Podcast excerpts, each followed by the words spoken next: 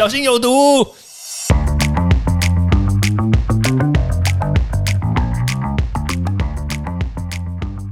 毒物去除了，人就健康了。欢迎来到昭明威的毒物教室。今天呢，我们要来分享的就是说，疫情的关系，我们有很多人呢都会在家里自己烹煮食物。在家里烹煮食物的时候，就会有很多的雷，对吧？很多人都会问说：“诶，那这样子，我们的铝锅到底要怎么样使用？怎么样购买呢？”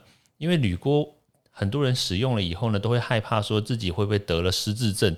还有包括使用大铜电锅也是铝锅，对不对？好，那其实今天威廉就来跟大家稍微辟谣一下，铝锅到底会不会让我们失智呢？好，铝锅其实呢，它跟失智有很大很大的距离啦，因为辟谣嘛，对不对？我们当然会说铝锅不会啊，对吧？好了，那其实失智造成的原因呢，它主要是有一个化学物质叫做三氧化二铝。好，大家记得哦，三个氧，两个铝哦。好，这个东西呢，它从铝锅里面会不会跑出来嘞？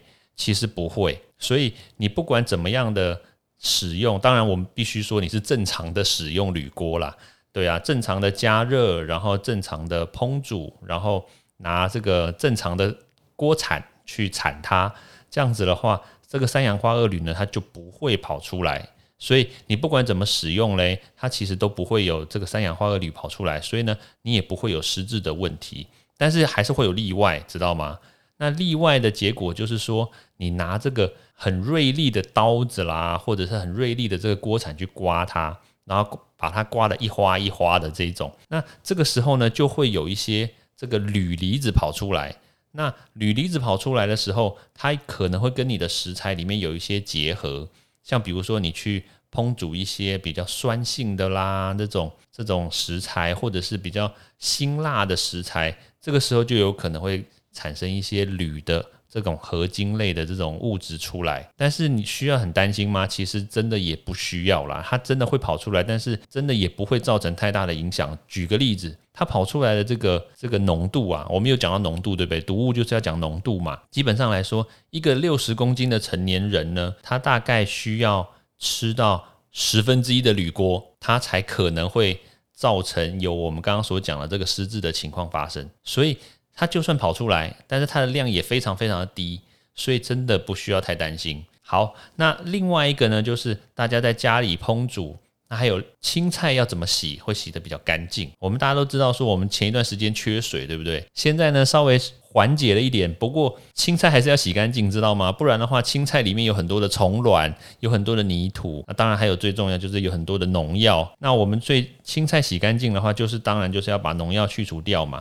那怎么去除嘞？很简单，就是第一个，我们一定要用小苏打。大家有听过小苏打吧？但但是你不要直接把小苏打撒在这个青菜上面哦，撒在青菜上面的话，那个青菜会烧掉，知道吗？小苏打呢，你就稍微的稀释它，取一点点就好，一点点就好。然后稍微稀释完之后呢，我们就把这个青菜呢稍微泡泡到这个小苏打的这个水里面，然后稍微荡一荡，荡一荡，荡完之后呢，你再拿起来，然后换另外一盆新的水，然后让这个小水小水流哦，记得哦，慢慢的冲冲十到十五分钟。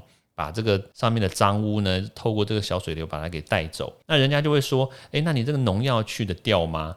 其实我们要讲去农药这件事情，我们就要知道一件很特别，而且大家可能都不知道的事情，就是农药它其实是油溶性的，它是油油的哦。所以你要把这个油溶性的东西去除掉的话，就只有两个。第一个呢，就是这个沙拉托，就是洗洁精、洗碗精。那第二个呢，就是小苏打。那我相信一般人都不会拿沙拉托去洗青菜吧？那有些人会说啊，诶，那这个这个可以洗蔬菜的这个洗碗精叫做洗洗蔬菜精，对不对？那它是什么东西做的呢？它其实就很像是这个洗碗精的这种界面活性剂。那那当然，这个东西有没有效呢？当然是有效，只是说你洗完之后呢，还是会有一些残留。还是必须要用这个清水呢，慢慢的冲，冲十到十五分钟，才可以完整的把它给去除掉。所以不管你用洗蔬菜精也好，或者是小苏打也好啊，其实你都是需要这个小水流让它慢慢冲，然后把这个东西给冲走，所以这样子才会是比较干净健康的。那另外一个部分呢，就是说那洗碗巾它到底会不会残留？这一个迷思，其实洗碗巾说实在话哦，我们如果知道它的化学结构的话，你就会知道它其实它的头呢是跟水连接在一起的，它的尾巴会跟油连接在一起，所以你只要适当的冲水，然后水如果时间够长的话，这个油渍呢，还有这个洗碗巾，它是会被水一起带走的，所以大家真的不需要太担心，说哇我会不会吃到这个。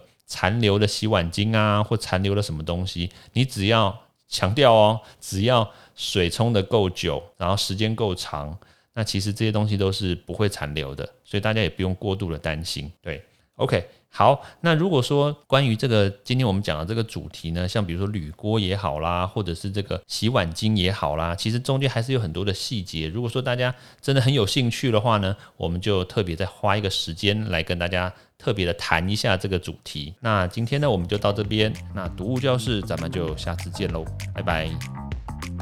欢迎大家到 Apple Podcast 或各大收听平台帮我订阅、分享、留言。有任何问题或想知道的内容，也欢迎大家来找我讨论哦。